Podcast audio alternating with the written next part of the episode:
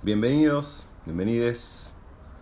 Hoy vamos a estar hablando en el ciclo Red del colectivo de cineastas. El colectivo de cineastas, esta agrupación tan hermosa de trabajadores del cine, eh, de la que participamos y que hace este ciclo todos los viernes a las 20 para discutir una película. ¿Cómo estás? ¿Cómo te va? Buenas, gusto, ¿cómo les va? Eh, gracias por estar acá y felicitaciones por tu película. Nosotros no nos conocemos, así que para mí fue toda una novedad. Me dijeron como, bueno, vas a entrevistar al director de esta película. Así que nada, una ocasión muy linda para mí. Eh, me gustaría que vos puedas como hablar de la película, que es una película muy especial. Entonces, lo que a mí se me ocurrió para quizás reponer directamente lo que a vos te parece más importante de la película, eh, como para empezar a conversar. Si de todas las aristas que tiene la película, vos tuvieras que decir qué es lo más importante para mí de los corredores, ¿qué dirías? Uf, qué pregunta, ¿qué es lo más importante de la película? Eh, ¿a, qué nivel? la retruco, ¿a qué nivel? ¿A nivel película, a nivel narrativo, a nivel sentimental, a nivel, ¿cómo se llama? Hay, hay, puede ser de muchos niveles la película, tiene muchas respuestas, la pregunta tiene muchas respuestas. Sí, por eso viene la pregunta en realidad, porque es tan difícil encontrarle la, viste, es una villa de muchas puntas, entonces la idea es como, ¿qué es lo que a vos más te, o, no sé, o, cómo, cuál fue el pensamiento original, o cuál es la, cosa que a vos te parece central a la hora de ensamblar el collage que ensamblaste, o eh, si es más importante la ficción, el documental, tu carrera como asistente de dirección y una noción sobre lo que vos quieras contar, digamos. ¿Qué es lo más importante para vos? No, bueno, eh, bueno, antes que nada, gracias por la, por la convocatoria, por la invitación, a Mireya, al colectivo de cineastas, por nada, por difundir. Ustedes deben saberlo. A los directores les gusta que las películas se sigan pasando, que sigan teniendo sobrevida después del estreno, ¿no? Y esto, implica que la gente vuelva a ver las películas o que no, haya visto la, vuelva a ver. Así que muchas gracias. Eh, no, me parece que lo importante de la, de la peli era que genere todas esas preguntas ¿no? que genere este, estos niveles de, de, sentidos, de interpretación, de que, de, que, de, que plantee la posibilidad de, pensar en relación a la ciudad, a lo que es verdad, a lo que es mentira, a la construcción de relato, al uso material de archivo, ¿no? Me parece que la idea era, es como que me gustaba me, interesaba tener una propuesta que sea en un punto polisémica, no sé si me salió, pero que uno le puede entrar de distintos lugares, ¿no? Me ha pasado en charlas de, no sé, de arquitectos que como todas las preguntas y las cuestiones que se plantean en relación a la arquitectura, cuando voy allá me, convocan de gente de historia, todas preguntas históricas, cuando es de política, de política, cuando es de cine, hay cosas muy puntuales en cuanto al relato, Archivo General de la Nación, se proyectó la película ahí también, mucha charla contra el uso del material de archivo, cómo se trabajó, qué se respetó y demás. Entonces eso, eso me, interesaba. Pensemos que es una ópera prima, es mi primera película como, director. Yo trabajo en cine hace años, eh, hice producción, soy asistente hace ya casi 15 años, no asisto a muchos directores de las películas que, comerciales y no tan comerciales que se ven en el cine argentino. Entonces, eh, la verdad que el premio ópera prima este, te permite una cierta libertad y te permite generar apuestas que después, dentro del cine, que ya cuando, cuando empiezan a jugar cuestiones de costos, de necesidades de recuperar la inversión y demás, en esta instancia con el premio Ópera Prima es como que hubo total libertad, en eso como estoy súper agradecido al Inca, ¿no? En cuanto a lo que se quiera contar, con qué recursos, con qué elementos, con qué actores y, y, en qué condiciones, así que eso estuvo buenísimo.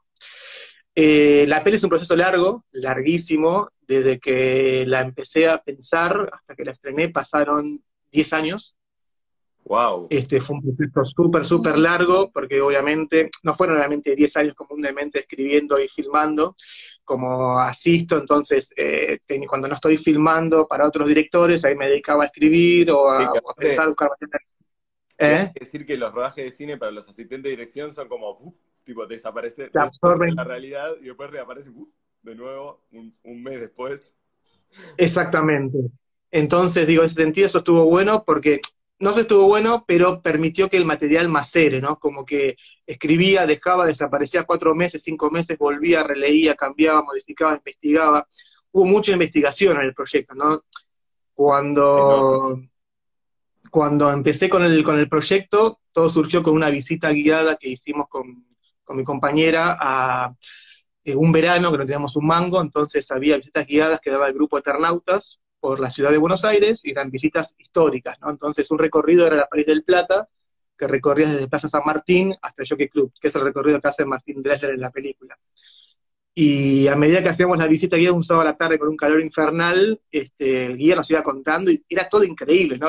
vos te ponías en la época, era, claro, 1870, 1880, un tipo decía, quiero que mi edificio sea una copia de tal, mandaba una carta, contactaba a un, a un arquitecto francés, tardaba, no sé, meses la carta de llegar, la devolución, o sea, eran unos tiempos faraónicos para, para, para nosotros, ¿no? Pensar eso, mandaba el, mapa, ¿cómo se llama?, la propuesta, discutían, ¿sí? ¿no? Después daban inicio a la obra, mandaban los materiales de allá por barco, años, años hasta tener finalmente el, ¿cómo se llama?, el, edificio construido, ¿no? Y eso me fueron contando, me pareció increíble, y a partir de eso me puse a investigar, a leer, yo cuando empecé obviamente yo no soy arquitecto, no soy historiador, no soy politólogo, no era guionista, digo, había hecho la carrera de imagen y sonido, pero no, no, digo, me convertí guionista, director, por el Inca, básicamente, porque ganar ópera prima, de golpe figuras como guionista y director, pero no tenía una, una experiencia, eh, como se llama, más allá de las herramientas básicas que tenés cuando estudias cine y de, oficio, ¿no? De, de filmar, bueno, de asistir a otros directores. Y a partir de esto, bueno, me, ¿Cómo? Yo vi tu corto también. Claro, y ha hecho un corto. Los colaboradores está disponible en Cinear ahora. Sí.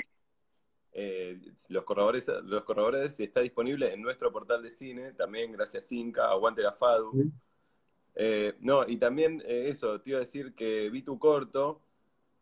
Iba a empezar por otro lado, pero me interesa mucho esto que vos decís de, la, de tu carrera como asistente director, que es algo que a mí me fascina porque laburas al lado del director y después esto me pareció muy interesante como en tu trabajo las, las estéticas están puestas como una sobre la otra, como esta cosa de superposición de distintas tramas o líneas narrativas que la película tiene, que es muy particular. O sea, la ficción y la realidad, por ejemplo, están tejidas con elementos de thriller, de suspense, un poquito de policial, material de archivo. Y bueno, entonces fui y vi tu corto y me interesa mucho saber cómo pensaste vos esa... Parece como que la película tuviera muchas voces directamente, por momentos. Como que pasa del documental Nat Geo al thriller de suspenso con cara tapada. ¿Cómo, cómo lo hiciste? bueno, dentro del proceso que estaba contando, creo que hay, una parte que se puede ya responder de eso. Sinceramente no sé, ¿viste? Hacer una película es, un, es un milagro, que, y, terminarla es un milagro, editarla después también es un milagro, ¿no? Y que se estrene es otro milagro.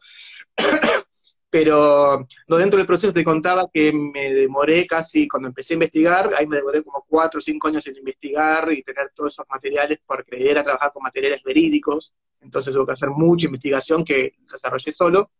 Después filmamos relativamente poco tiempo, creo que fueron, no recuerdo que fueron cinco semanas de filmación, y me quedé, empezamos a montar, me quedé sin, sin plata, y ahí pasaron tres montajistas, porque hicimos el primer armado, nos quedamos sin dinero, yo tengo que mantener una familia, entonces salí a asistir, paré, se paró el proyecto también como cuatro o cinco meses, retomamos, nuevo montajista porque el anterior no podía, entonces de vuelta. ¿Cómo? ¿Esto en qué año? Y esto habrá sido en 2016, más o menos, 2015, 2016. Y así pasaron tres montajistas, Hernán Rosselli fue uno, de ellos, eh, eh, el último fue Ernesto Felder, y el primero fue Agustín Rolandelli, ¿no? Entonces cada uno le iba apoyando su impronta, como que se forzaba nuevamente a repensar, a reestructurar, a reestructurar la estructura de la película, eh, y la idea era eso, ¿no? La idea que era que la película, a mí me gusta la película que, va mutando. Entonces me gustaba que empieza documental y de golpe un elemento de thriller, después varía se va otra cosa y vuelve. Y lo más complicado de todo esto que vos decís de las voces fue encontrar ese límite difuso entre lo que es real y lo que es ficción, ¿no? Eso era como fue, ese tono fue lo más complicado de, decir, bueno, es por acá, porque eh, el tema era que no se convierta en un documental meramente descriptivo y que tenga un elemento que traccione la, la atención del espectador. Entonces ahí fue cuando, bueno, ¿cómo logramos eso? ¿Cómo lo encontramos y damos el ritmo para que el espectador siga interesado y no le que vamos a todo esto choclo de gente hablando, pero que sienta que está viendo una película, no un thriller. Sí, bueno, la película de hecho eh, empieza con una placa que dice fuimos contactados por esta periodista y hay un dato que es muy notable, que yo no sé si lo vi alguna vez, que es una narradora protagonista que no se le ve el rostro. Me llamó muchísimo la atención, porque a la vez despersonaliza, como que casualmente y no tanto, sospecho que esto lo debes haber pensado mucho, y por eso me interesa charlar de este borde de la ficción y la realidad, como de documental y la ficción, porque siento que hay algo ahí que le pusiste un montón de garra y el resultado es muy particular. ¿Esto lo tenías pensado? ¿Es para mover el protagonismo a otro lado? ¿Qué es ese movimiento? Mira, lo que me interesa, a mí soy, soy medio cabezadura. Cuando vas a, la, estudiar cine te dicen, no, lo más importante es el rostro del protagonista, los actores, y el espectador se, como se llama, se emociona con la mirada, y si tiene que estar el rostro, y te cuenta todo, y dije, bueno, si yo tengo la postura es una película en la cual no está el rostro y no digamos nunca el rostro, ¿funcionará o no funcionará? Y lo que te decía antes, la ópera prima, el te permite es que, ¿quién te va a producir una película en la cual no tengas rostro de protagonista? Entonces dije, bueno, lo puedo hacer, lo voy a probar, obviamente le cubrí, tenía un mínimo cuando me tenía un poco de, nivel de luz por si no funcionaba, pero la apuesta era, bueno, contar una película con un rostro que no se vea, que no tenga identificación con la, con la, con, la persona, con el ser humano, y ver qué ocurría, ¿no? Y aparte empezaba a jugar algo también de sentido cubierto, la persona que no podemos ver porque realmente está en peligro, había también otras capas en eso. Pero sí, estuvo pensado desde el principio para que no le diera que no le veamos, y fue una discusión fuerte con el fotógrafo, con Pigu Gómez, que él me decía, che, no, pero pará, dale más nivel, pero digo, no, no, no, vamos a que no se le vea la cara nunca. Eh, ¿Podés mencionar a, los compañeros del colectivo que participan también? Porque está, eh, mencionaste al montajista, Roseli. A Miresta Oldman. Está Pibu, eh, y no sé si hay alguno más. Mireya Oisman. Eh, Mireya, que vamos a hablar ahora en arte, y Federico Eibusik. No sé es el productor de la película. Sí, no sé si está en el colectivo o no, o mencioné uno que no está. Yo desconozco, no sé, debe estar en el productor, debe estar en APIMA o en alguna de esas. ¿eh? Bueno, pero ahí están también, muy lindo laburo. Em, y respecto de esto también, hay algo de que el rostro pasa a las fachadas de los edificios, que es otro movimiento estético que hace la película que a mí me pareció muy llamativo. O sea, no mostrás el rostro de la que te está contando la historia, pero permanentemente insistís con, estas composiciones eh, que son el rostro de la película, claramente. Eh, eso me pareció muy interesante. Y además porque como que descosiste el género directamente. Digamos, si yo te pregunto de qué género es la película, ¿vos qué me decís? Me matás, no tengo ni idea. Esas son cuestiones, son cuestiones de los críticos. Uno hace y después saca algunas conclusiones, si tiene suerte. Pero no, eh, yo creo que la película, a ver, eh, digo, no es documental ni es ficción. Me parece que el, bueno, si tuviese que poner un género, te diría que es un thriller documental.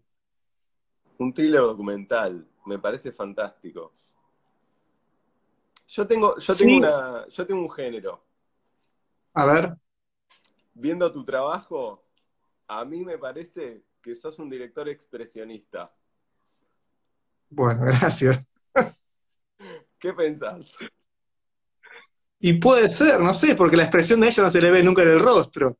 No, eh, y hay algo del trabajo con la forma que me interesa, ¿cómo se llama? Digo, en corroboradores creo que está, digo, eh, uno también de los objetivos era que la forma narre, ¿no? No ver el rostro de ella nunca. que la película está hablada en francés, que una francesa nos venga a decir la verdad sobre nuestra ciudad. Es como que había varios elementos que, que quería que transmitan a través de la forma, poder contar con las fachadas de los edificios, ¿no? Un objetivo de la película era que el espectador, una vez que termine de ver la película, salga y mire la ciudad de otra manera, que levante la vista, ¿no? Y de golpe mire hacia arriba y vuelva a ver, a reencontrarse con los edificios.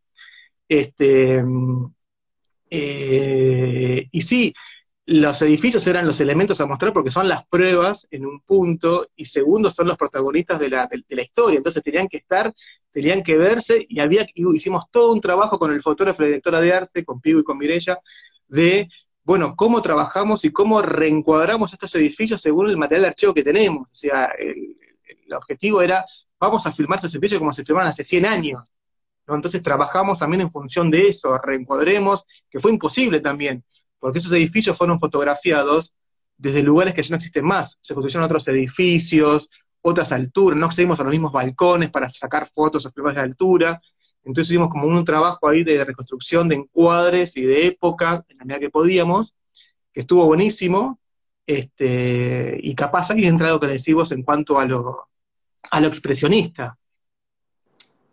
Sí, yo eh, estuve pensando mucho en eso, ¿viste? La miré y la miraba y decía, claro, es un thriller, pero es un documental, pero es una, pero hay un poco de surrealismo. Y esta cosa de blanco y negro también, como con los contrastes, la cara ennegrecida, y sobre todo esta cosa narrativa del gesto, ¿viste? Como de que de golpe tipo aparecen los viajes imaginarios, como la película tiene esta cosa de... O, esto de que empieza con una placa que dice fuimos contactados por una periodista que va a develar una trama secreta que afecta por completo toda nuestra historia y después se mete en una cosa medio policial, la música, una música incidental fuertemente eh, afectada, como que no, no te me, dio esa impresión, como que en, los gestos no te quedas para nada corto, tipo, vas a fondo con la hipótesis y decís, bueno, thriller documental, pa. Que me pareció bueno. Gracias. No, la música fue todo un laburo, como se llama, trabajé con, con Pedro Irusta, que no lo conocía, me lo, me lo recomendó Federico Ibusic, productor. Este, fue, también fue un trabajo eh, largo, porque montaje se estiró tres, tres años casi, con lo cual este, la película es un 50% es la música.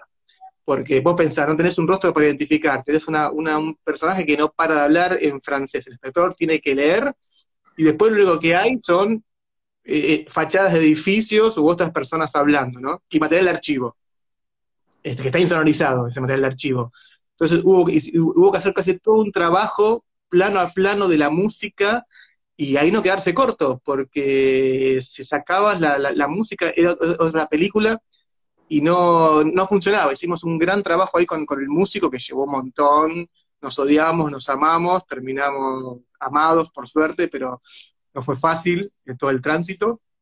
Pero creo que se hizo un laburo espectacular. Es el amor. Y, y sí, es así. Te quería preguntar, tengo, tengo un par de preguntas que te quiero hacer y... Sí, sí, sí. Eh, pero bueno, me vas también tirando muchas, muchas puntas. Eh, pero bueno, sobre esto de la idea de la sociedad secreta, ¿no?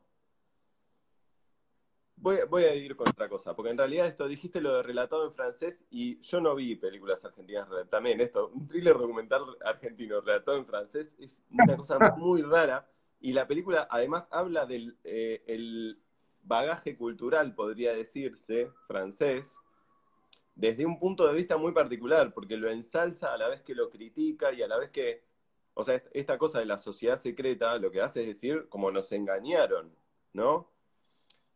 O, esta cosa de que nos exportan edificios, pero todo encarado desde un lugar del thriller, ¿no? Em, y hay este juego con la herencia cultural francesa, como de crítica a la vez que ensalzamiento, porque estás hablando, aparte de arquitectura monumental francesa, que es como justo un subtema de, ¿no? Eh, ¿Cómo es tu relación con, digamos, no sé cómo decirlo, porque la película también habla de colonialismo en un punto, digamos. Los corroboradores son unos personajes que tienen que ver con la política argentina en una época que además está bastante, eh, que es bastante oscurantista, digamos, en la historia, eh, que nos enseña demasiado, que además coincide con esta gran Argentina que siempre se nos vende y que es secreta, digamos, esta, sociedad secreta de gente medio extranjerizante. ¿Cómo es tu relación, cómo lo pensaste vos, con nuestra herencia francesa? Mira, eh, está buena la pregunta, hablé mil, mil, aristas. Em, yo creo que la película es una, es una, película netamente porteña, ¿no? Me parece que le habla directo al porteño, no al argentino, le habla al porteño y me parece que apunta directamente a lo que fue la generación del 80, a ese modelo de país que se quiso construir, ¿no? Eh, y hablándole al porteño, me parece que toca un tema que le habla a mi clase, que es la, clase media, ¿no? Una clase media aspiracional, que tiene la mirada siempre puesta afuera.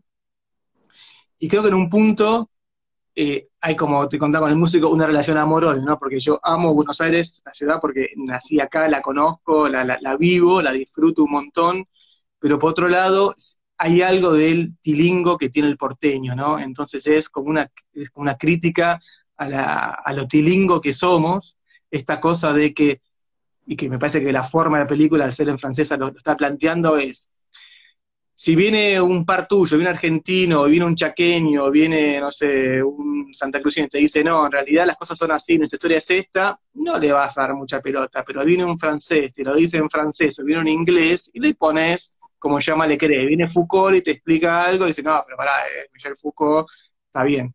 Entonces me parece que hay algo de eso, de que habla de lo tilingo que somos, pero por otro lado de lo orgulloso que somos de nuestra ciudad, ¿no? Este, y hay algo de crítica. cuando vino Andrés Malraux, que era el, ministro de Cultura de Francia en los 50 a Argentina, lo llevaron a recorrer la ciudad. Después de, recorrer todos los principales edificios que se ven en la película, le preguntaron qué le pareció, y él dijo, Buenos Aires es la capital de un imperio imaginario, como se llama, nunca llegó a ser ese imperio, quiso ser eso, ¿no? Entonces me parece que hay algo de lo aspiracional, del querer ser, de lo que no nos asumimos, de, creernos otra, de creernos por nuestra, nuestra herencia de los abuelos que vienen europeos, que queremos creer que somos europeos exiliados en este lugar, en, este fin del mundo. Y bueno, quería tratar eso porque también es algo que yo veo en mí y en mi familia, Entonces como en un punto ahí se, se, cruzaba con lo personal y, emocional, que, me tocaba a mí, ¿no? Como, como bueno, un poco de, bueno, también somos estos los porteños, Qué fuerte, ¿no? Es muy, eh, muy, una actitud muy eh, artiana o muy escalabrini artiniana, ¿viste? Como esos chabones que hablaban del porteño intensamente. Em, es verdad, es totalmente cierto. Y la película además pone en claro, digamos, esto de la generación del 80, que un poco digamos, la idea de sociedad secreta lo representa perfecto por alguna razón. Como que yo veía la película y decía, claro, totalmente. Como que, o sea, es más real que la historia documental. Como es un, es un thriller que se siente más real que la historia documental, ¿no? Y pensaba en esto de en ese sentido, por ahí es un documental en esta realidad paralela donde Buenos Aires es la capital de un imperio imaginario, digamos, como que parece la, intención de la película evoca un poco a esa capital eh, de Imperio Imaginario. Eh, y la verdad es que lo hace muy bien. Eh, es muy lindo. Es un muy lindo viaje la película también. Eso es bueno, bueno en el sentido de que la, digamos, la, la idea de la historia como discurso también me interesa charlar. Esta idea de que hacer un discurso sobre la historia ¿no? Que sea tan fuertemente ficcional y, pienso yo, expresionista, eh, pone como en primer plano la posibilidad de discutir la historia.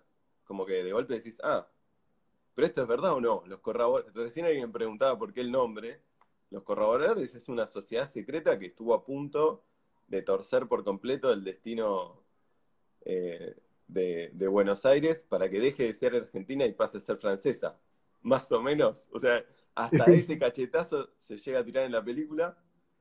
es que hubieron, perdón, pero hubieron, planes, o sea, hubieron también tratativas varias de, anexar este, el país a otras potencias. Digo, tampoco, digo, uno, uno empieza a leer un poco la historia argentina, a investigar y, te, sorprendes. Bueno, me interesa que hables de esa dimensión de, reescribir justamente la historia. La, historia como relato, la historia en disputa, disputar el relato de la historia, porque de verdad que hay cosas que pasaron y que parecen un thriller, digamos. Yo eh, hay partes que las sabía de la historia y esto de los de los la, los las em, ¿cómo se llama? negociaciones diplomáticas en la sombra son oscurísimas, oscurísimas. Sí, bueno, me parece que eh, creo que es algo que no pensé, pero como se llama, que está ocurriendo, que lo que estamos viendo, lo que pasa a nivel construcción de relato, digo, hay una batalla que se está dando que es la del imaginario, ¿no? Y justo la película habla también un poco de los imaginarios, la, la, la creación del 80, el modelo de exportador, el qué tipo de país, y me interesaba también trabajando de la forma que trabajamos la película, es que el material de archivo en un punto se resignifica, entonces tiene una nueva lectura, como le, torcemos la lectura con, todo el equipo, ¿no? Digo, una película, esto quiero dejar claro, digo, la hacemos un montón de personas, ¿no? El, director es el último que, termina firmando por una cuestión, no sabemos por qué, burocrática, pero la película, digo, eh, en el proceso está, todo el mundo involucrado y aporta, ¿no? El fotógrafo, el director de arte, sonidista, el músico, hay la producción, hay un montón de elementos que hacen que la película sea finalmente lo que el espectador ve, ¿no? Pero un elemento que debíamos trabajar era esto, bueno, cómo resignificamos el material de archivo, cómo le damos nuevos sentidos, cómo le hacemos decir cosas que capaz no estaban pensadas que se podían llegar a decir.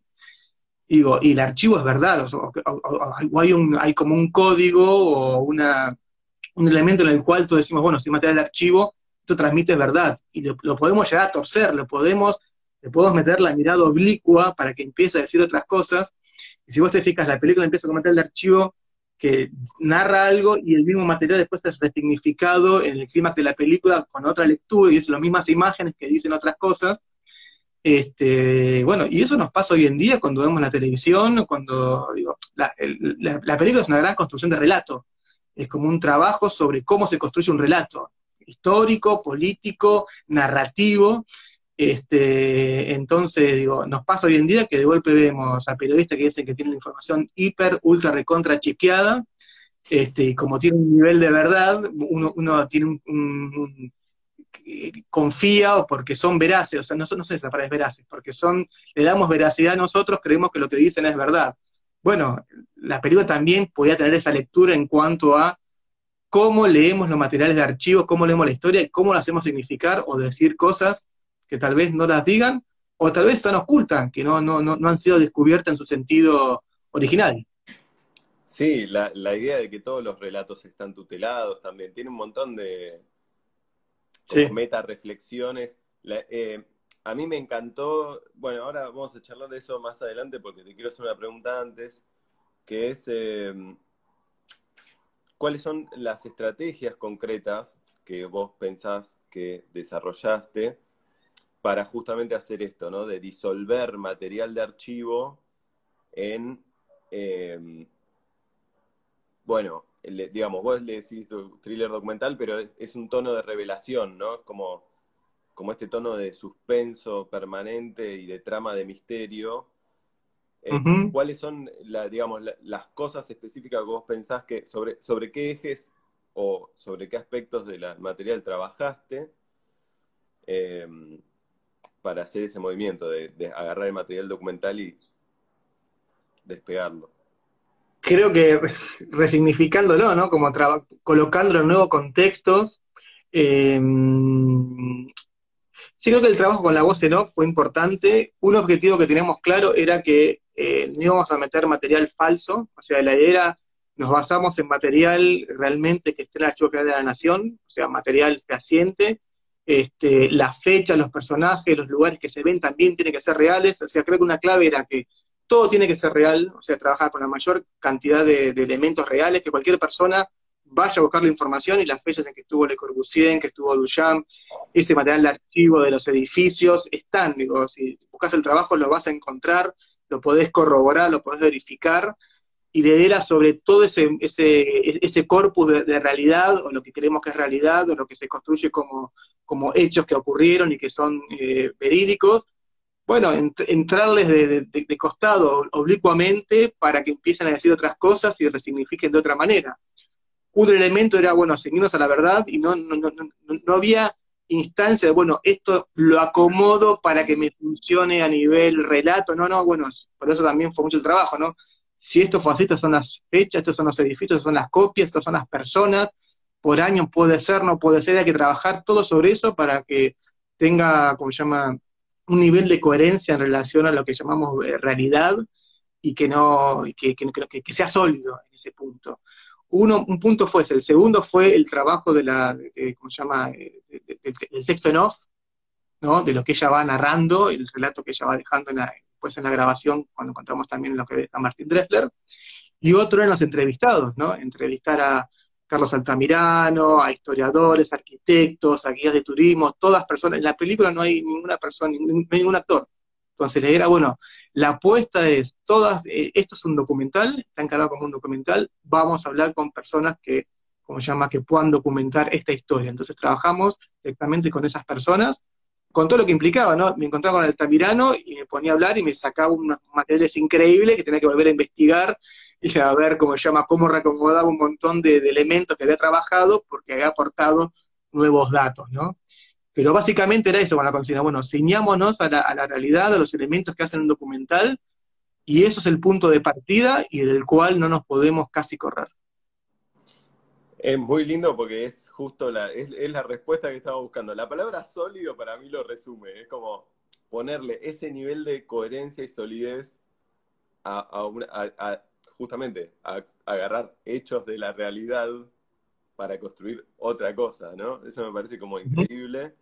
Em, hay muchos materiales que aparecen muy poquito en la película, como que, se, que, dan cuenta de esa solidez, como lo de los viajes imaginarios, que aparece apenas un tipo dos planitos de un señor contándote una cosa increíble que dice que Versalles fue el lugar donde eh, em, Inglaterra conoció la independencia de Estados Unidos, que es un dato increíble y lo tira un señor en una plaza ahí, en un VHS, que mientras la voz en off te habla de los viajes imaginarios, eh, o el pedacito de Barolo, del que, está grabado dentro del Barolo, que es una cámara que no aparece nunca más y que es un señor explicándote que Dressler nunca visitó Europa y que en el 2001, como esa cosa de que se juntan los martes en, los, en un parque a charlar.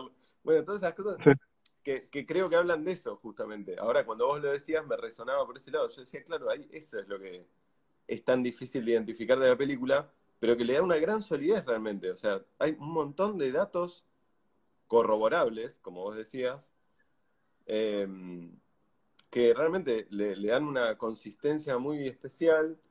Y hablando de consistencia, te quería preguntar también eh, por el tono de la película, que a pesar de que tiene esta cosa de casi canónica de thriller, ¿no? Como que empieza con una placa que te explica la situación, vas al personaje que te cuenta cómo es, tipo el primer acto es como de, thriller directamente.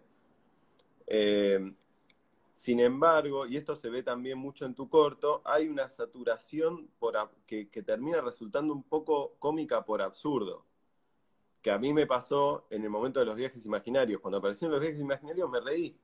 Y como, qué loco, claro, no, no se me había ocurrido nunca. Como la película te viene construyendo un sentido sobre la arquitectura monumental. Y golpe te muestra esos carteles de, de estación de tren de una panadería que tiene el nombre en francés.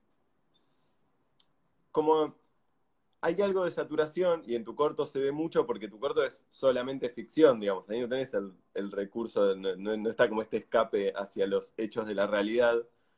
Entonces se nota un poco más como esta cosa de saturada, ¿viste? Como un tiempo saturado. Em,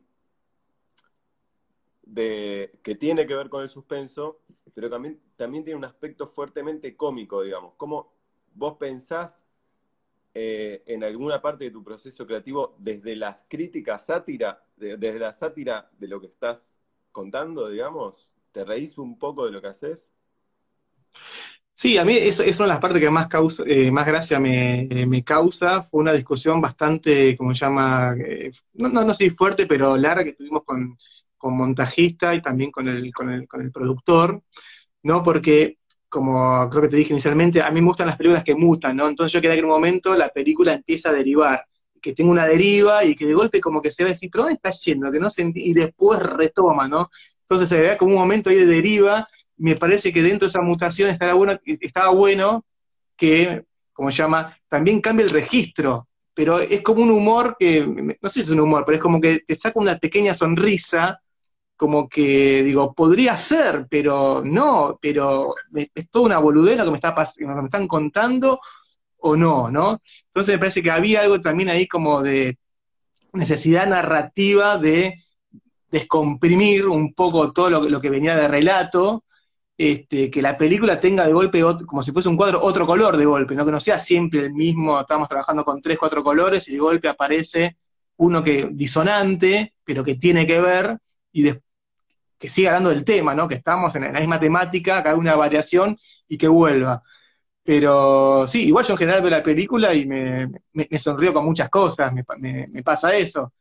Pero bueno, deben ser, los chistes internos que yo conozco y que, solamente yo, ¿cómo se llama?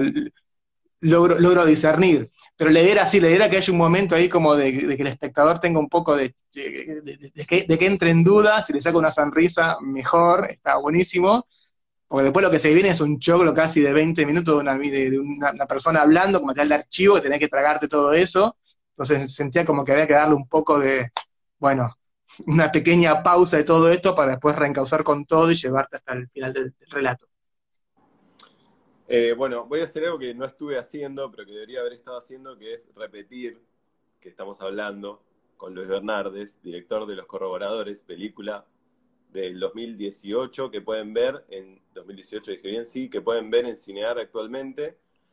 Eh, bueno te voy a hacer una última para ir cerrando y vamos a llamar a eh, Mire que hizo el arte también un trabajo muy lindo. Eh,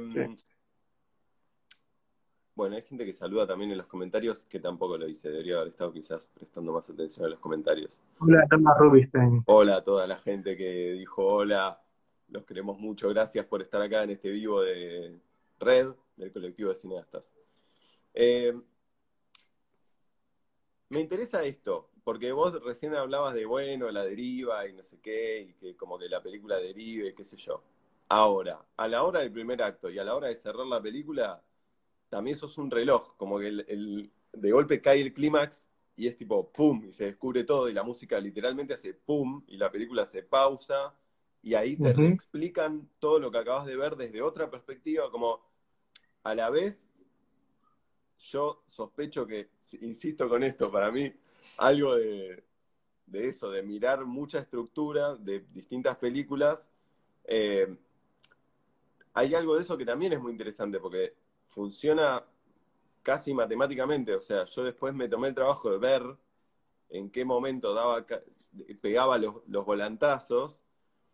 Y sí, tiene esta cosa medio flotada, medio deriva, pero también es muy respetuosa con el género de thriller al que se, al que se compromete. Y eso también es muy agradecido, porque si no, viste, subís la, subís la apuesta, subís la apuesta, subís la apuesta, y después al tercer acto tenés que, bueno, revelar y tiene que pasar algo. Y va y pasa. Eh, digamos, como en este proceso que vos ya contaste que fue muy largo, eh, me interesaría saber eso, cómo, cómo ibas pensando vos la estructura, cómo ibas sosteniendo en, el rodaje, digamos, de, ir rellenando los huecos, o si lo reescribiste todo al final, eh, ¿de dónde viene eso, digamos? Mira, de guion, como se llama antes de filmar, creo que haber tenido unas 15 versiones distintas de, guion, de estructura, para, como se llama, para salir a filmar y tener los diálogos. Obviamente que había mucho de que no sabía que me iba a encontrar, ¿no? Cuando me encontré con, Altamirano, con Fabio Grementier, el arquitecto, o con el historiador, como se llama, yo le había pasado un listado de, de temas y de preguntas que le iba a hacer, y obviamente también les di un momento para que ellos amplíen, entonces tenía como elementos que eran azarosos. Después mucho del rodaje también en la ciudad y el de los edificios era, yo tenía una máxima de, un, perdón, una mínima de qué tengo que conseguir, pero cuando vos estás filmando, porque un primer acercamiento que hicimos fue de rodaje documental, fuimos un equipo muy chico a filmar solamente edificios, y, también es encontrarte situaciones con, que no encontrás material que está mejor, Y lo mismo pasó con material de archivo. Material de archivo, yo cuando escribí tenía material que había encontrado en internet, referencias y cosas que encontraba para decir, bueno, ilustro de esta manera estas secuencias, pero después trabajaron varios archivistas durante el proyecto, algunos también renunciaron, y al final, en montaje, terminé yendo yo al Archivo General de la Nación, eh, durante, con, el, montajista editaba, yo me iba y me sentaba horas en el archivo diciendo, bueno, necesito, aparte cosas que eran, que no, que no existen catalogadas, necesito un avión de 1913 que despega, para que contar este momento. Y bueno, pones avión de 1913 que despega, te dice, no, o la fachada, necesito la fachada del Rivarola, dice, no, buscá como se llamaba antes, porque acá la calle fue nombrada, algún evento que haya ocurrido en esa época y era horas hasta encontrar capaz no sé, cinco segundos que funcionen, y en el medio, viendo material, encontraba cosas que estaban increíbles, impensadas, que nunca pensé, me las copiaba, entonces llegaba al final de la jornada del montaje y decía, che, mira, no encontré ese plano, pero encontré siete planos que rearmamos un montón de cosas, me miraba con cara de odio porque decía, no, ya está, no podemos meter más, material y reescribir la primera media hora de la película.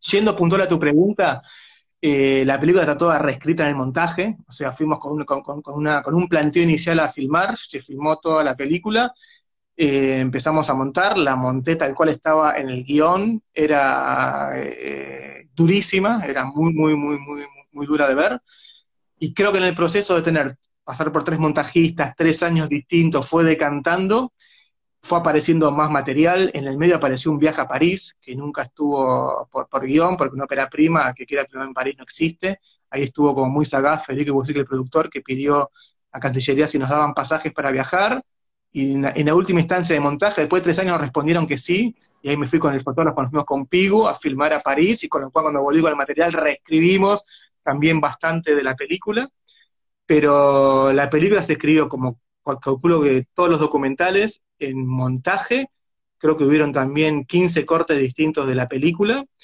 y por suerte el último montajista que fue Ernesto Felder, este, o sea, cada montajista le dio su mundo, ¿no? Y Ernesto, que es un tipo como hace mucho documental y es muy estricto, es muy, es muy, yankee en el sentido, a los 15 minutos esto, a los minutos 29 tal cosa, al 45 esto, acá, es como que ahí, como llaman, le terminamos dando la forma total, aunque ya estaba en la estructura general, pero terminamos como acomodando para que todo eso funcione, tenga el tiempo narrativo necesario, digo, la película traccione y no sea un embole, que era lo que no queríamos, ¿no? Como que tenga este pulso narrativo que te lleve, de, ¿cómo se llama?, a través del thriller.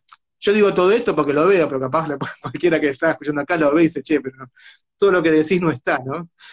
Este, pero eso es mérito de, todo eso es mérito de los montajistas que le terminaron dando la forma, la estructura, y como que ahí sí fuimos muy, fuimos muy, muy precisos en decir, bueno, che, ayudemos al espectador porque hay tanta información, hay tantas líneas, démosle una, una estructura para que se pueda agarrar de algo y disfrutar y ver la película. Sí, no, y es realmente, o sea, sí está y se agradece como espectador, del lado del espectador. Eh, yo no sabía lo del viaje a París así tan o sea, tiraste el dato ahora de, no, bueno, como que se fueron medio decolados. Sí, eh, fuimos con una 5D, eh, conseguí un productor amigo que vivía en París y le conté un mango, ya teníamos filmado, estábamos segundo montajista, no había, no había plata para, apenas, había guita para pagar al montajista. Y me dice, me dice, sí, está todo bien, venite, este, tenés casa, porque te, tengo, tengo una cama, se duerme esa cama, y comes con nosotros. Así que nos fuimos con Pigu, viajamos con, el pasaje, nos llevamos un trípode, un set de lentes, sin sonido, y nos fuimos una semana a filmar, busqué todos los edificios, nos llevamos los, planos, como se llama, impresos, para después hacer todo el trabajo de comparación con los originales. Increíble. No, bueno, eh, realmente es, muy agradecido en la película que, que hayas hecho toda esta investigación, las 15 versiones de guion, las 15 versiones de montaje, el viaje a último momento. Em, a mí me parece que los corroboradores es como un cubo mágico, muy difícil de ensamblar y realmente te quedó nítido. Las costuras no se le ven, está muy linda. Em, a mí me gusta que tenga estructura, eso del probablemente el último montajista, pero yo creo que es algo que también está en, en tu corto, en lo que vos haces. Eh, y me parece que ese, em, que un mecanismo tan de relojería puedas tener a la vez un relato sensible y a la vez una trama documental, la verdad, me pongo el sombrero, lo saco. Eh, pero bueno, te felicito por tu película y voy a cerrar aquí contigo para comunicarme con Mirela que arte. Gracias por participar de Red. Eh, no sé si querés eh, cerrar con algo más. No, eh, desde ya agradecer por la, por, la entrevista, estuvo buenísima. Eh, agradecer a todo el equipo, ¿no? Básicamente a los montajistas, al fotógrafo, a, la producción, a toda la gente involucrada que hizo que la, película sea factible, con todo lo que aportaron. Este, creo que todos los dicen, ¿no? Pero todos los méritos son del equipo, todos los errores son míos. Y digo esto, el cine es un hecho conjunto, es un hecho, como se llama, se hace de manera grupal, este, y creo que la peli no sería lo que es si no fuese por toda la participación, el tiempo que llevó y la dedicación de todo el, equipo para nada, para aportar lo mejor y tener una película en la cual, digo, uno que, por la gente del equipo, lo que me dicen, mis directores generalmente le mienten, que estamos contentos con la película que hicimos. No, seguramente estén contentos. Está bueno que lo digas igual, porque nosotros participamos en un espacio que se llama Colectivo de Cine, eh, que reúne justamente un montón de profesionales de la industria de todos los ámbitos con la idea de generar políticas desde una construcción un poco más horizontal.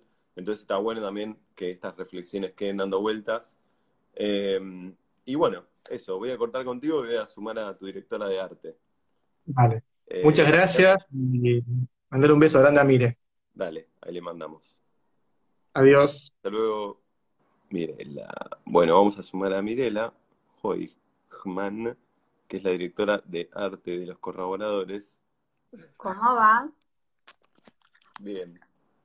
Bueno, y digamos, como directora de arte, debe ser uno de los pocos documentales donde el arte juega una, carta fundamental. O sea, sos como el as de espada porque un poco el, el thriller depende de la foto, obviamente, pero también depende del arte.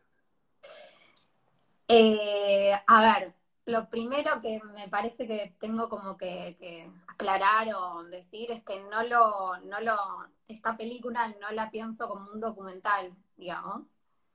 Eh, es una película, eh, no me interesa, o sea, digamos, por una cuestión más que pienso en general del cine, no me resulta cómodo dividir entre si es documental o si es ficción sobre todo desde mi perspectiva de lo que pienso sobre mi trabajo o mi profesión, que es la dirección de arte.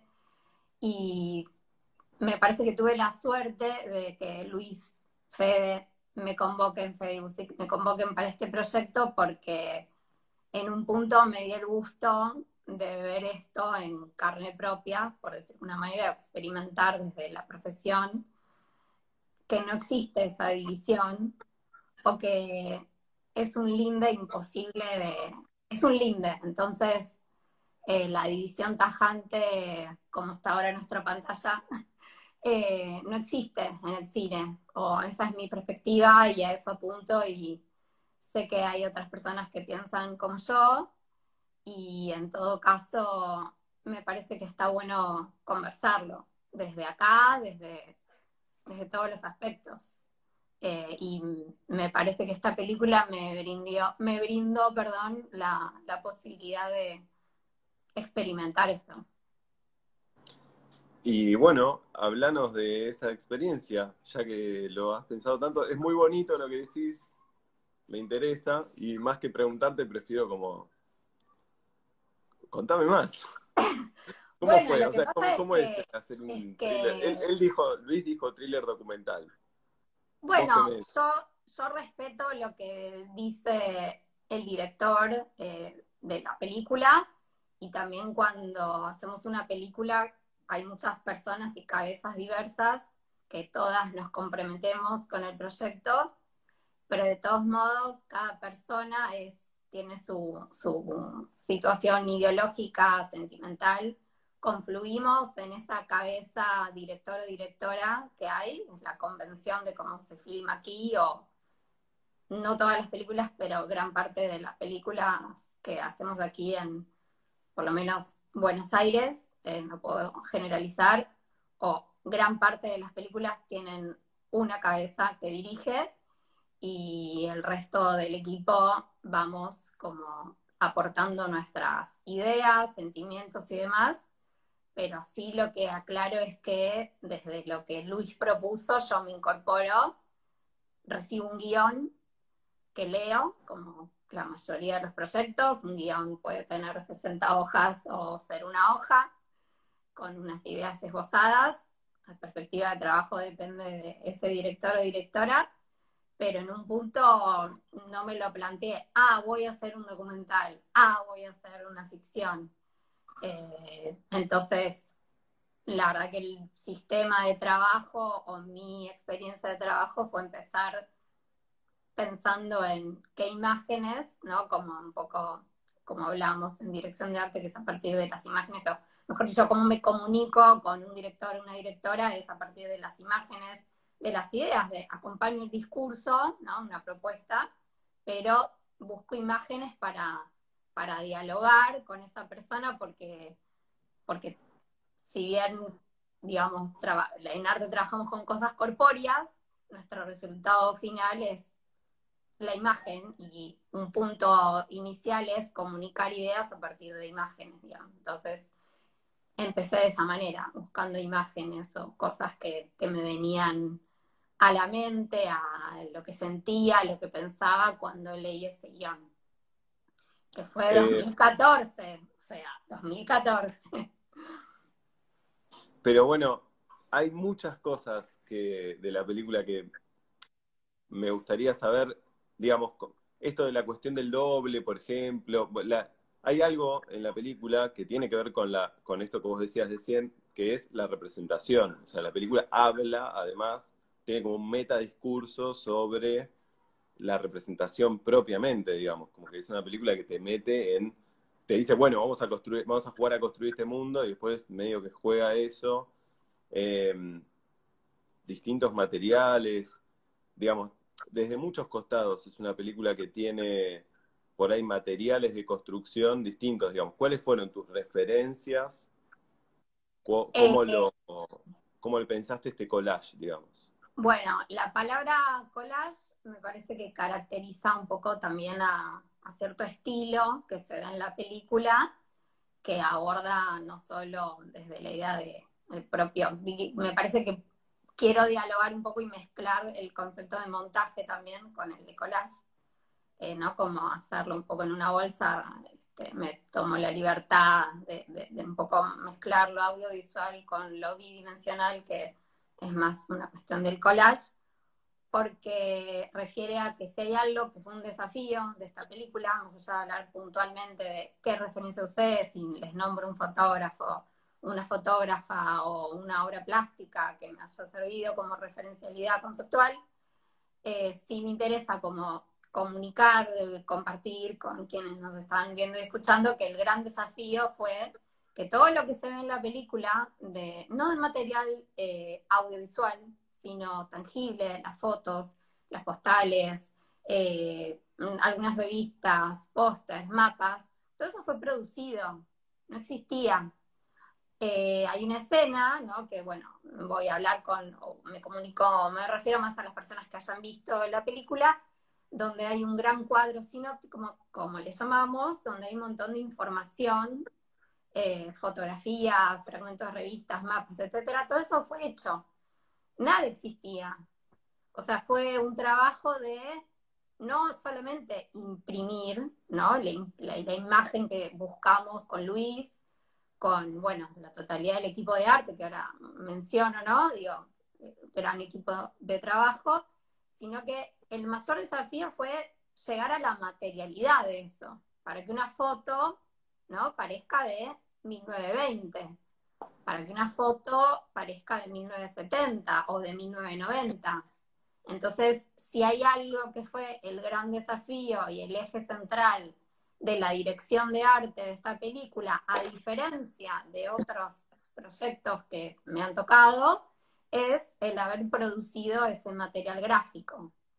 De hecho, una anécdota muy interna de preproducción fue que en un momento, por diferentes circunstancias, hubo que agregar una semana de preproducción y arte, el equipo de arte que a nombro, Marina Gurman, ambientadora, Pau Soy, asistente de arte, y el utilero Hernán Antonello, respiramos, porque no llegábamos con el caudal de trabajo, y cuando hablo de caudal de trabajo me refiero a que imprimir una fotografía no es simplemente, ah, vamos a imprimir una fotografía, no sé, en Photospeed, no sé, un proveedor. No, es imprimirla y después hacer un montaje porque, por ejemplo, para que una fotografía sea de 1920 o una postal, que la postal es un elemento que se repite en varias ocasiones en la película, tenía que ser impreso en un papel determinado, en una gráfica determinada y luego hacer un proceso de avejentamiento, como les solemos llamar en el oficio de dirección de arte.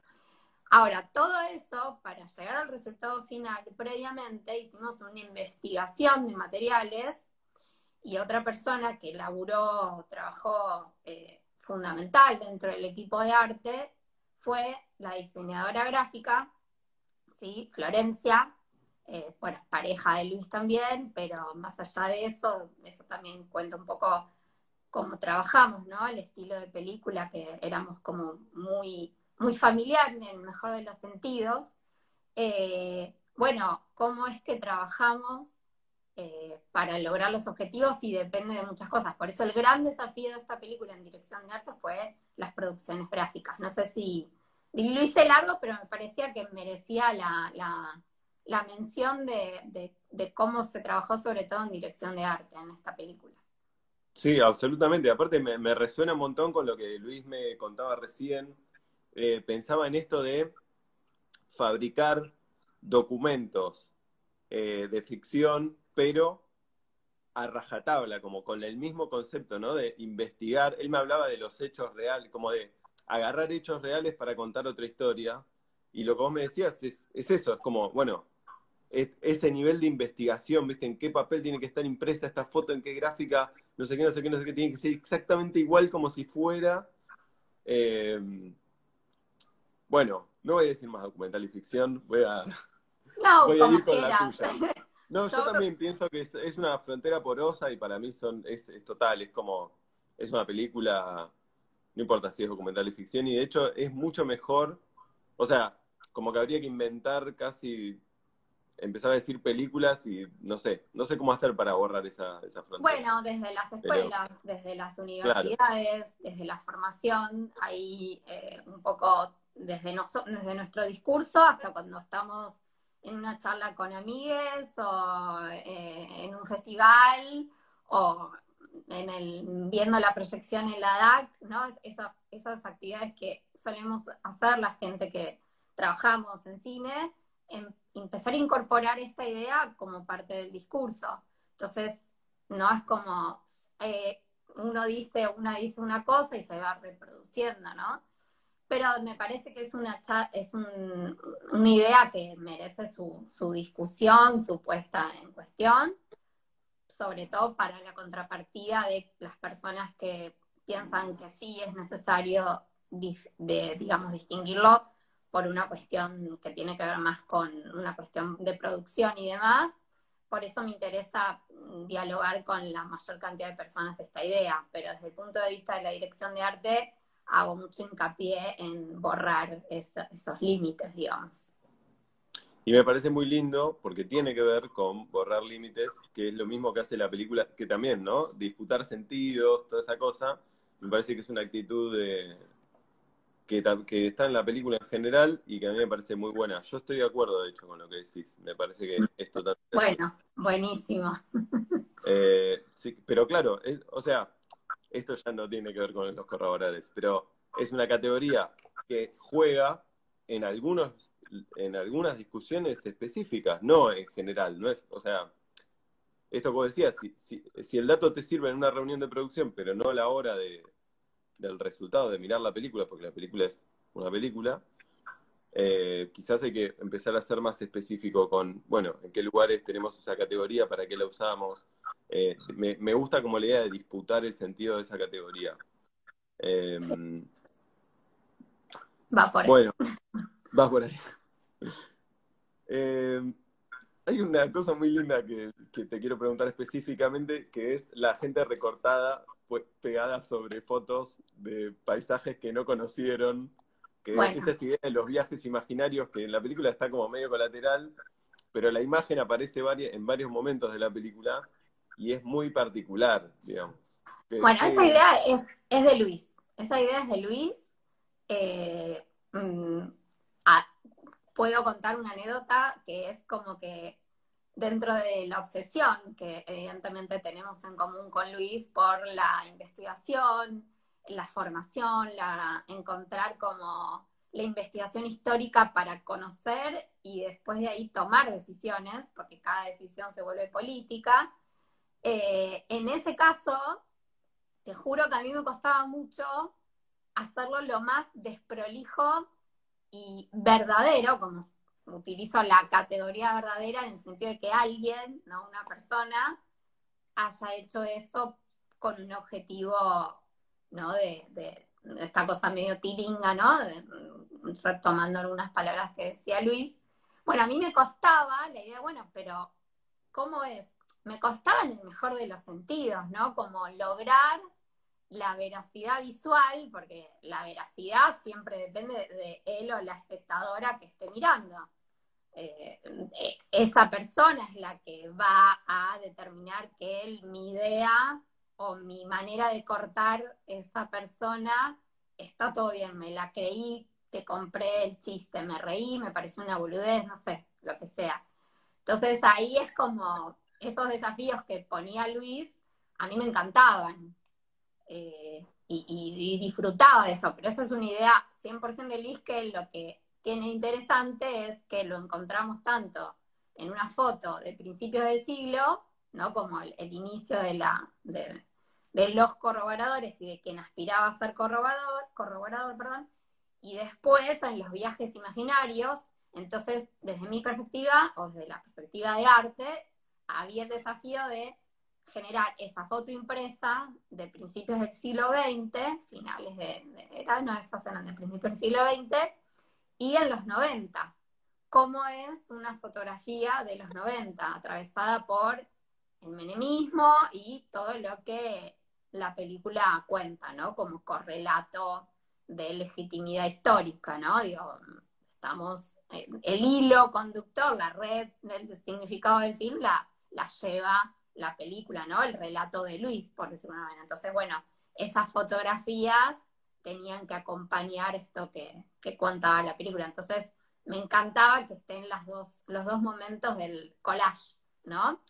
Y que hablando de referencias, hice un poco de memoria de las cosas que había usado y hay algo que, digamos, en arte o muchas veces en dirección de arte pensamos en, cierta referencialidad o manera, más que referencialidad, a mí me gusta pensar que investigamos cuando buscamos referencias. Eh, no que, ay, me voy, no como una copia, no como la referencialidad, como me copio de eso, que tal vez es el método de, otro, de otros eh, campos audiovisuales. Creo que el cine, el, el, concepto de referencialidad se usa más como investigación, más que como copia. Mm, va por ahí, eso es otro más largo de desarrollar, espero que se entienda a lo que me refiero. Eh, sí, por ejemplo, para, para lo que fue los collages y demás, estuvimos mirando imágenes del dadaísmo, eh, vanguardia, ¿no? Entonces también, particularmente, cada cosa que veíamos, eh, de alguna u otra manera la atravesás en su momento histórico. Y entonces empezás a encontrar relaciones de lo que la película cuenta con tu propia referencialidad que crees que solamente es una referencia visual pero toda referencia visual se vuelve histórica, política, social, etc. Entonces, sobre todo en esta película, cada cosita pasaba eso. Desde una fotografía de un fotógrafo, una fotógrafa, hasta, no sé, digo, nombré el dadaísmo, otro me sirvió mucho o no sirvió mucho por una cuestión de determinadas decisiones de color, del sistema color de la película, un cuadro de Edward Hopper que se llama Oficina en la Noche, eh, para entender un poco qué mundo nos imaginábamos en cuanto al color y al estilo de mobiliario para el, ámbito donde, bueno, se da la mayoría de las preguntas, bueno, se da la entrevista a ella, ¿no? La, protagonista, o bueno, o la, la mujer que es entrevistada, Susan. Susan, que lleva el relato y que decíamos esta particularidad de que es una protagonista que lleva el relato y que no se le ve el rostro. Eh, es muy, muy edificante. Eh, me quedan un montón de palabras flotando. Pensaba en esto de la materialidad y de cómo es diseñar distintas desprolijidades, como vos decías, esto medio al paso, como de, bueno, unas son de principio de siglo, otras son de los 90, todas son de distinta gente, unas son de gente que quiere entrar a la, sociedad secreta, otras son de gente que estuvo, que como no tenía plata por la quiebra del 2001, eh, en vez de irse de vacaciones a Francia, se iba a Longchamps a hacer viajes imaginarios. Eh, y vos, digamos, me, me, sorprende, nunca no lo, no lo, había pensado, vos lo decías y yo decía, claro, qué loco, diseñar distintas desprolijidades y que esa materialidad se vea real, ¿no? Como, porque a la vez estás fabricando un hecho real.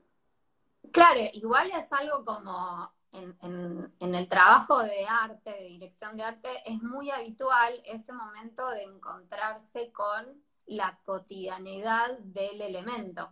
Así como yo te estoy diciendo, mira, para imprimir una foto tuve que, por ejemplo, ir a un lugar, imprimirla y después el fondo, o sea, el dorso, le pegamos un papel que compramos en una librería y que ese papel le pusimos té, no sé, un, un con té, muy común, es. Ahora, eso es particularmente, hablamos de el elemento fotografía. Ahora, hay otra cantidad de cosas en dirección de arte que se repiten todo el tiempo nuestro trabajo, que es, por ejemplo, eh, el, espacio eh, casi principal, ¿no? Donde ella es entrevistada, hicimos un proceso de avejentamiento del lugar que duró una semana entera, o sea, cinco días de, como decimos, avanzada de arte, donde hay personas específicamente que se ocuparon de pintar el lugar y una vez que estuvo pintado, avejentarlo. Entonces, ese rasgo es muy característico de la dirección de arte de eso que él o la espectadora ve eh, y acepta como tal, pasa por un proceso de trabajo de muchas horas humanas dedicadas. sí, eh, eso de que si tu trabajo está impecablemente hecho, nadie lo ve. Como nadie este, lo ve, en este caso están fabricando pistas de un caso, o sea, son falsas pistas que están vendidas como pistas reales de un caso muy seriamente como policial. Eh, es muy loco eso. Sí, bueno, por eso me, en esta película me, parece que subrayar mucho el trabajo de arte, del equipo de arte, desde esta perspectiva. La pieza gráfica, la fotografía, eh, la, eh, la, posibilidad de que la cámara se acerque tanto que se la banque el material, ¿no? Como eh, a lo que me refiero, ¿no? Como todo el tiempo legitimar eso que vemos y no, no, pero para esto es una impresión de una chotada, no, ¿qué es esto? No. Estamos en el cine, estamos haciendo el pacto como espectadores, espectadoras de eso que vemos. Ahora, estoy hablando de una pieza que se banca ese primerísimo primer plano en una cámara que después va a ser vista en una pantalla grande en el cine, y después estamos hablando de el espacio más general, el, decorado principal, donde es entrevistada Susan, y después estamos hablando de la cámara en la calle. ¿Y qué, qué, cómo son estos tres momentos de la dirección de arte en esta película? Bueno, son tres momentos. Filmar en la calle a mí es algo que me encanta, particularmente eh, disfruté mucho todo, lo que Luis nos propuso de inicio y de cómo pensar la espacialidad urbana.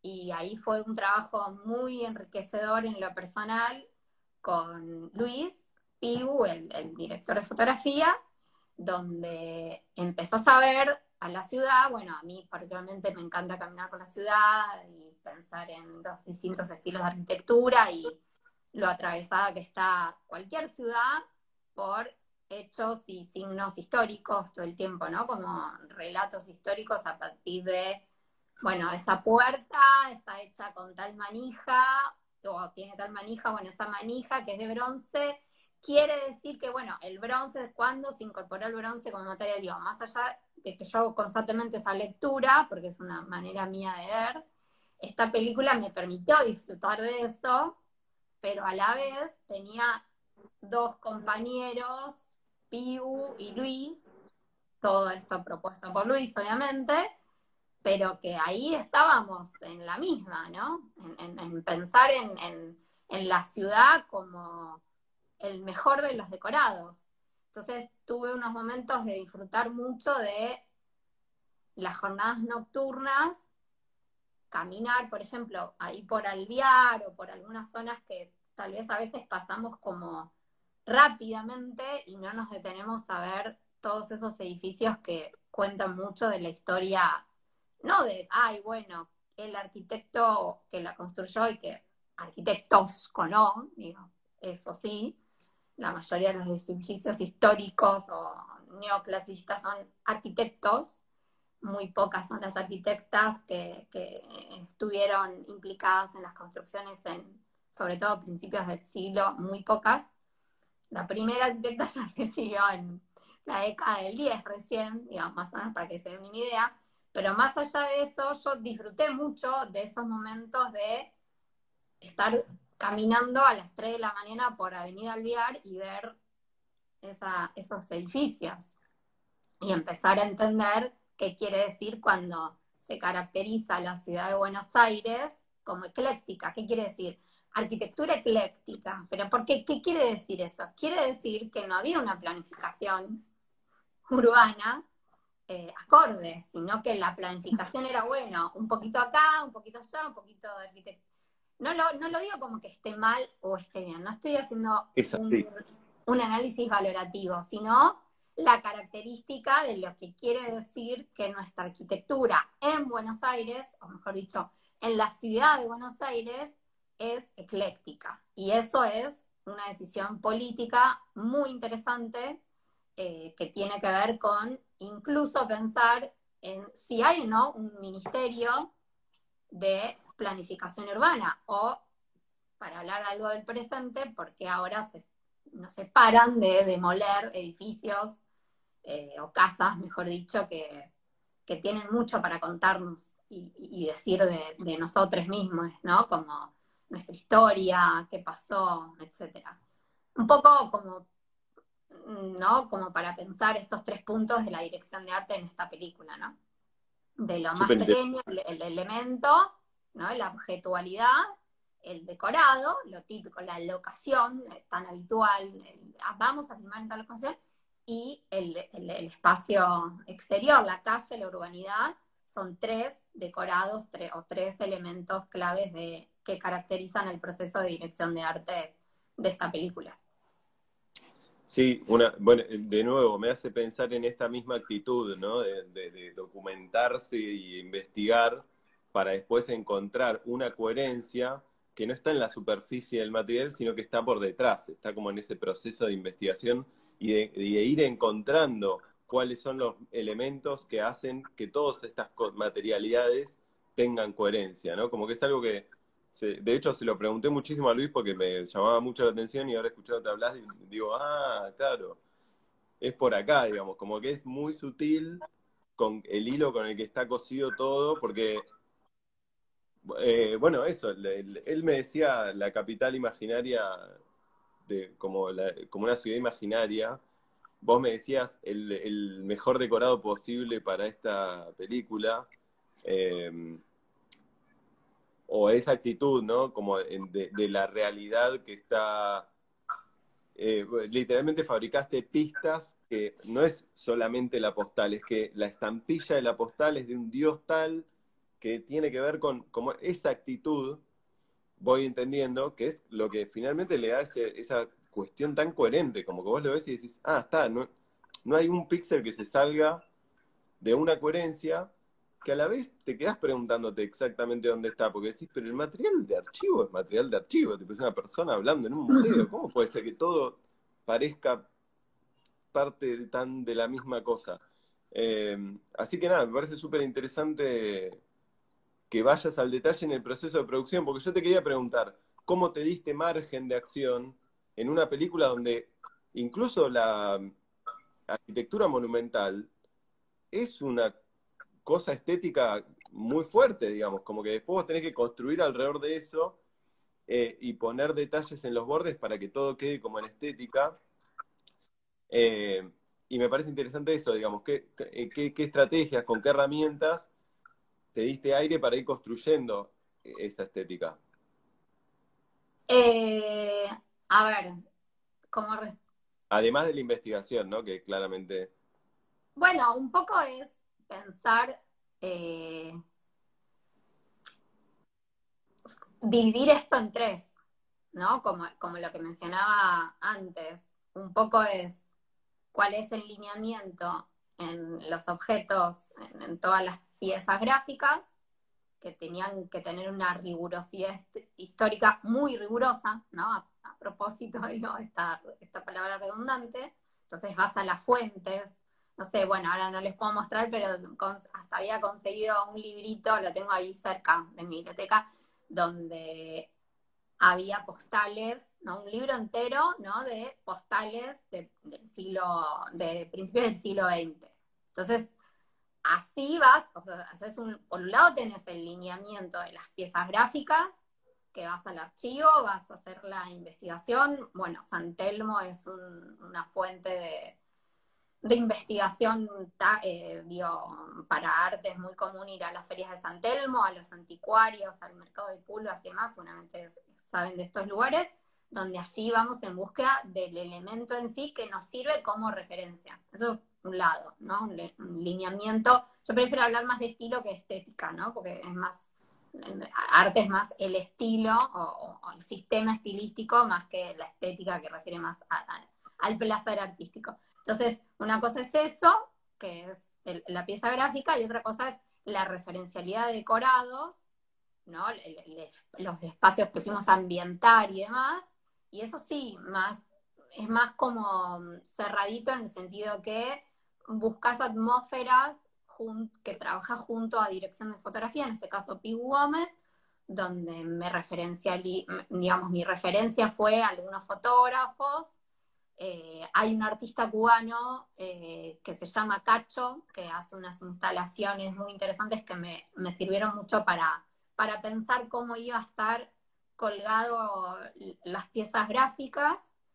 Eh, y por otro lado, las entrevistas y todo lo que son esos espacios que antes mencionaba como la arquitectura urbana, que yo no puedo ir ahí a intervenir, de hecho las entrevistas, una de las cosas más importantes que, estaban implicadas las entrevistas, me refiero a los y las entrevistas, bueno, hay una sola mujer entrevistada, pero les entrevistades estaban en, en espacios donde yo no iba a intervenir demasiado, porque había una necesidad de mostrar esa arquitectura tal cual era. Entonces, el lineamiento de estilo para generar la identidad del diseño de arte son estos tres caminos. No sé si fui clara, pero en un punto es la investigación rigurosa para las piezas gráficas, en el otro lado sí buscan una propia identidad que refiere a este menjunje que hacemos de búsqueda de referencias, ¿no? Conceptuales, de atmósfera, visuales, un poquito de las artes plásticas, algún fotógrafo o fotógrafa que, no, que me gusta,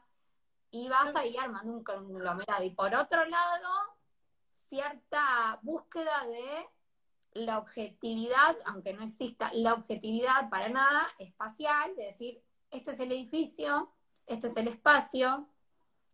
Entramos a filmar al Museo de Arte Decorativo, bueno, a mi disposición o a nuestra disposición un edificio neoclasicista con mobiliario de estilo, bueno, Luis XIV, Luis XV, etcétera, etcétera, una melange de estilos, ahí, al alcance, ¿no? Entonces teníamos el ventanal de principios del siglo XX con el juego de sillones que trajeron de no sé dónde, de los años 60. Entonces, bueno, en eso era lo interesante. Entonces, esas son las tres perspectivas de lineamiento para generar una integridad de esta película particular, ¿no? Que utilizaba todo el tiempo dialogando con el pasado, con el pasado como verdad, ¿no? Una cosa de, para, te muestro esto del pasado, te muestro el acto audiovisual y es la verdad.